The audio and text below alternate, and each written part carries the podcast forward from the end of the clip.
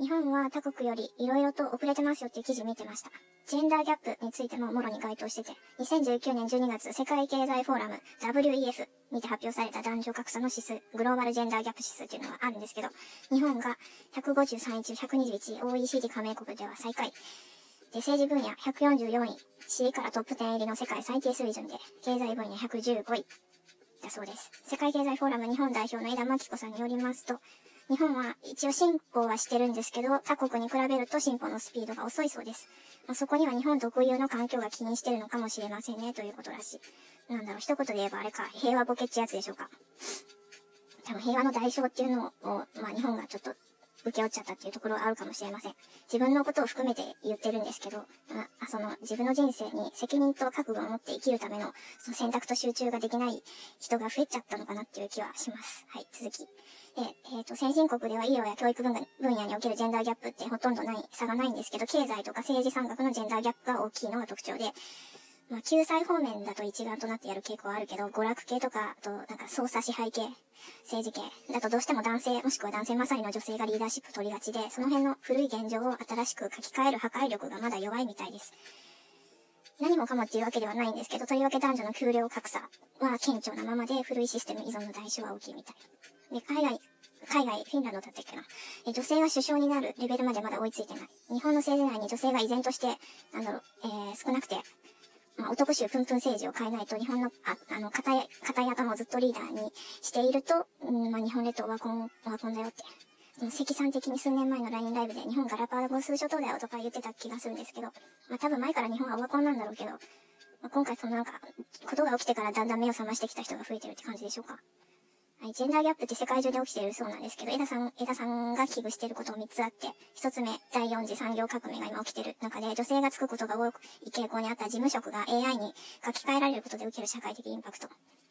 女性は、あの、事務職じゃない、な違うポジションを、早期に獲得していく必要があるって書いてます。二つ目、高齢化に伴う仕事の割り当ての問題で、家庭内でのやりくり、または介護面における給料の安さ、など問題が山積みの中で従来の考え方を例にして、さらに女性に問題が投げられるような可能性は、なきにしもあらず、そうなると女性が受ける負荷がさらに大きくなってしまう。男女が対等に働ける環境づくりが重要な課題ですよということ。三つ目、これは一つ目とは逆説的になるんですけど、その第四次産業革命で生まれるであろう、新しい仕事。に、その女性が最先端の AI を専門に活躍できるような環境づくりをすべきですよっていうことらしいです。で、その新しい環境づくりのポイントとして重要なのは、ただ単に女性を社会参画させればいいっていうわけじゃなくて、家庭と仕事。との両立を考えられる柔軟な思考を持っている女性を職場に呼んでください。で女性を責任あるポジションに上げる場合には、他者に対して、まあ、思いやり、思いやりがあって、まあ、できたら頭の回転が速い女性を選んでくださいっていうことなんだろうか。あと、早い変化を求めないということも大切なことだそうです。枝さん曰く、変化は一晩では起こらない。うん。周囲の理解がないと変化を起こせない。でも、永遠にトロトロやって周囲が動くのを待ってる暇もなくて、そこら辺のバランスコントロールが必要ということなんかな。はい。で、ジェンダーギャップを埋めるリーダーに必要なことはやっぱり、まあ、ここでも出てきました多様性のワードです。えー、世の中にはいろんな考えを持った人間がいて、自分の物差し以外に違う価値観を持った人の話に耳を傾けることで想像力を養って、自らの固定概念をぶち破って新しい境地を開いていくような柔軟性が必要みたいです。その今、リモートワークっていう仕事経済が今トレンドになってる、新型コロナウイルスのワールドツアー2020で注目されてますけど、個人の事情でそれができない人もいるだろうなっていうことを予想して対応できる人は、まあ柔軟な思考を持っている人なんだろうなっていうことかな。世界経済フォーラムはリーダー層のマインドセットえー、思い込みの幅をもっと広めるべく、官民のステークホルダー、ステークホルダーって利害関係者だった。うん、はい。との、えっ、ー、と、会合で様々な取り組みのデジタル化について話し合ってるそうです。はい。官民のプラットフォームとして、今現在 WHO グローバル企業と連携した最新情報の共有をしとる。で新型コロナウイルスの件で世界が今、まあ、全部が全体で繋がっているということを再確認できたことで、女性問題含めたあらゆる透明性ある最新情報の共有は今後もっと必須事項になっていってる。で未だに性別が職場環境に影響している現状っていうのはどうにかしないとねっていうことで。はい。で、枝さん的には好きなことを仕事にできたら一番幸せなことで、家庭も仕事もバランスよく両立できて、嘘偽りもなく好きなことに情熱を持った人間らしい自分でありたいみたいなことを言ってた気がする。で、今の時代って、まあ日本、日本かそうなんかな。なんかとりあえず、みんな、みんながこんな仕事やってるから自分も真似してやってみようかな、みたいな、そういうんじゃなくて、自分がや、やってることが、